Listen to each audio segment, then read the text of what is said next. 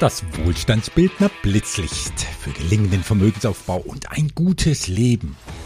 Heute wird es kriminell spannend mit dem Thema Wirecard oder das Momentum des Betrugs. Was der Verlust und was der Aufbau großer Geldmengen miteinander zu tun haben. Wer sich für viel Geld begeistern kann und wer aus dem Verlust von viel Geld viel lernen will, ja, der ist bei einem der weltweit größten Betrugsfälle bestens aufgehoben und das ist Wirecard. Wir alle haben davon gehört, doch nur wenige haben sich ja wirklich damit beschäftigt, vielleicht auch deshalb, weil das Kartenhaus, das da in München zusammengefallen ist, so komplex verschachtelt aufgebaut wurde, ja, dass bis heute viele Fragen offen sind, wohin welches Geld eigentlich geflossen ist. Na, wie über 20 Milliarden Euro finanziert von Banken und von mehr als 100.000 Kleinanlegern, wie die in dunkle Kanäle umgeleitet oder verpulvert werden konnten. Ja, sowas ist nun mal komplexer als das Vorgehen von Bankräubern aller mit leeren Taschen rein in die Bank, schießen, mit vollen Taschen wieder raus. Wobei die spannende Serie aus Spanien Haus des Geldes ja zeigt, dass man auch das intelligent durchziehen kann. Wenn es sich aber heutzutage um richtig viel Geld handelt, das in falsche Taschen geleitet wurde, ja, dann bestand dieses Geld nur aus Bits und Bytes und deren Wege durch die digitale Bankenwelt können so verschlungen und verwirrend angelegt werden, dass sie selbst für Experten lange Zeit unergründlich bleiben. Nur wird diese Komplexität in einfachen Worten aufgedröselt, ja, dann kann jeder von uns enorm viel lernen. Und so eine Aufdröselungsproduktion zum Wirecard-Betrugsfall, die will ich heute empfehlen zumal sie jedem kostenfrei zur Verfügung steht.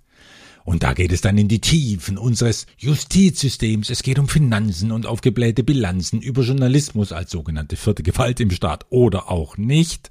Es geht um heroische Mütter, hochintelligente Narzissten, unbestechliche Ermittler, knallharte Staatsanwälte, raffinierte Rechtsanwälte, ausgemusterte Geheimdienstleute, monströse Fälschungen, Spionage und Untreue, peinliches, ach was, oberpeinliches Behördenversagen. Kurz, man lernt eine Menge über Menschen, Finanzen und über unseren Staat. Und das in komprimierter und doch sehr unterhaltsamer Form anhand einer wahren Geschichte. Einer Geschichte, die zudem noch tagesaktuell ist. Warum? Weil erst Anfang 2023 der Mammutprozess beginnen dürfte, als erstes gegen Markus Braun, dem Vorstandsvorsitzenden des Unternehmens. Außerdem ist Wirecard jetzt schon ein begehrtes Studienobjekt zum Thema Bilanzfälschung, Untreue, Bestechung und vieles andere mehr. Filmrechte zu dieser Geschichte wurden auch schon vergeben. Wir dürfen uns also auf spannende Stunden im Kino freuen. Der Fall wird noch viele Jahre die beschäftigen, die sich damit beschäftigen wollen. Ich bin einer von denen. Ich wollte aber nicht auf Kinofilme warten, um mich in den Stoff einzuarbeiten. Ich habe mein Kopfkino angeschaltet, mithilfe eines Podcasts. Und zwar mit einer Produktion der Süddeutschen Zeitung. Exklusiv zu hören auf Spotify mit dem knackigen Titel Wirecard 1,9 Milliarden Lügen. Link siehe in den Shownotes. Zwei Staffeln lang gräbt sich dieser Podcast tief hinein in ein dickes, verworrenes Knäuel, das mit kleinen Betrügereien beginnt und womöglich mit großer Spionage enden könnte.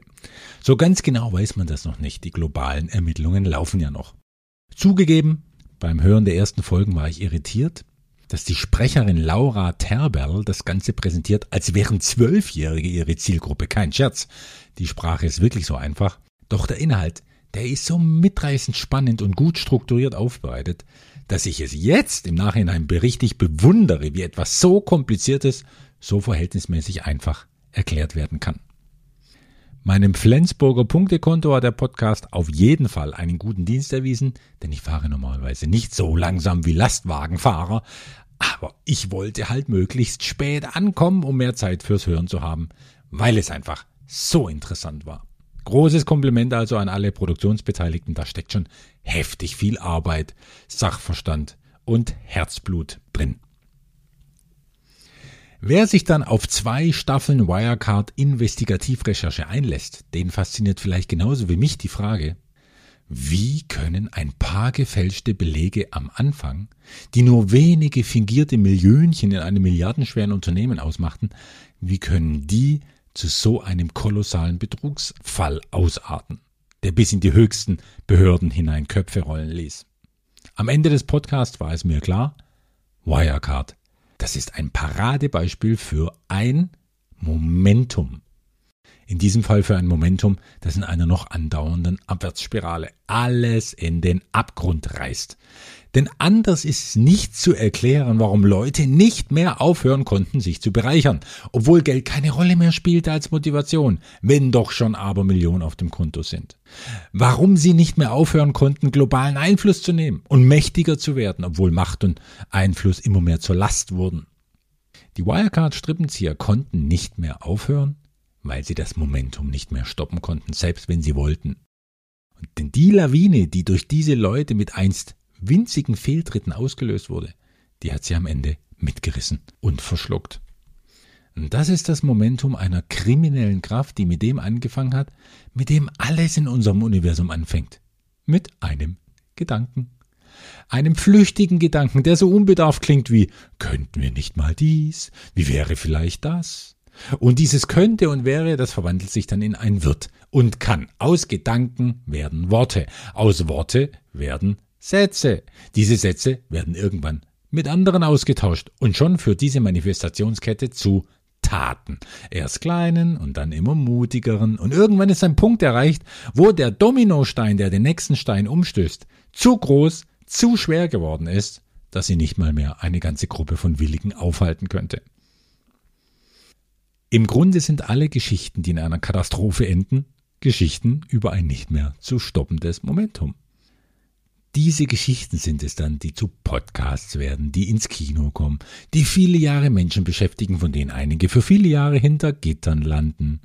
Die großen Geschichten in der Chronik der Menschheit sind durchweg Momentum-Geschichten. Denn alles, was groß wurde, hat mal klein angefangen. Und das ist es, was mich an der Wirecard-Geschichte ermutigt und ja tatsächlich glücklich macht. Wie zuverlässig und unsagbar mächtig ein Momentum wirken kann. Denn was in gerade mal 20 Jahren in einer milliardenschweren Abwärtsspirale enden kann, ja, das kann doch auch mit einer Aufwärtsspirale funktionieren. Dem Momentum, dem ist es völlig egal, ob es runterzieht oder aufbaut. Es ist einfach ein Gesetz, das alles durchdringt, was es gibt. Und natürlich gilt das auch für den Aufbau großer Geldmengen. Achtsamer, spürbarer, auf ethische Weise erzeugter Vermögensaufbau ist für mich das Abbild einer Aufwärtsspirale, die ihre Kraft aus einem Momentum zieht, das einst auch mit vielen kleinen und geduldigen Schritten initiiert wurde. Und dieses Momentum, das kann jeder erzeugen. Jetzt, sofort, mit dem ersten Gedanken, der zu weiteren Gedanken führt, die irgendwann zu Worten werden, die wiederum in Taten, in Aktionen münden. Einfach mal ein paar Schritte machen, um bewusst eine Lawine loszutreten. Aber in dem Fall eine Lawine des Glücks natürlich, der Erfüllung und des persönlichen Wachstums. Ja, und dann geht irgendwann alles von selbst. Im Falle von Vermögensbildung heißt das, Geld erschafft Geld ohne weiteren Energieaufwand durch den Investor selbst. Diese Investoren müssen sich dann keine Gelegenheiten mehr suchen. Die Gelegenheiten finden ihre Investoren. Ich nenne das in einem der entscheidenden Kapitel des Finanzseminars die Stufe, ab der sich das System selbst verwaltet und erweitert. Das ist dann Freiheit, das ist dann Freude und das ist müheloses Wachstum. Doch man bekommt Wachstum nicht so einfach aus dem Blauen geschenkt, ist zumindest meine Erfahrung. Das muss man sich schon erschaffen wollen und dieser Erschaffens- oder Schöpfungsprozess, ja, der kann mal mehr oder weniger Jahre dauern. Jahre, die man einem Momentum nun mal geben muss, um sich zu entfalten. Und diesen Prozess anzustoßen und zu befeuern, das kann am Anfang auch mal richtig anstrengend sein. Jedes Perpetuum mobile braucht nun mal jemanden, der bereit war, die Energie des Anfangs zu investieren.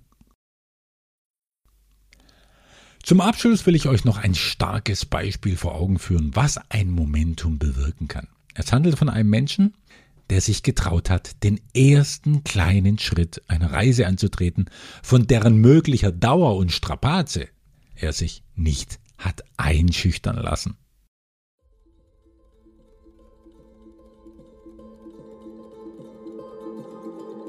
(1974) gab es in Bonn eine Religionslehrerin namens Rosi Gollmann.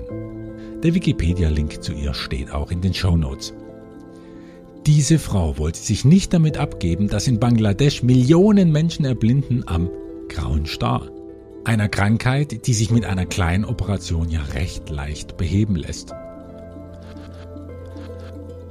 So eine OP hat damals 26 D-Mark gekostet, eine lächerlich kleine Summe für uns, ein kleines Vermögen in Indien.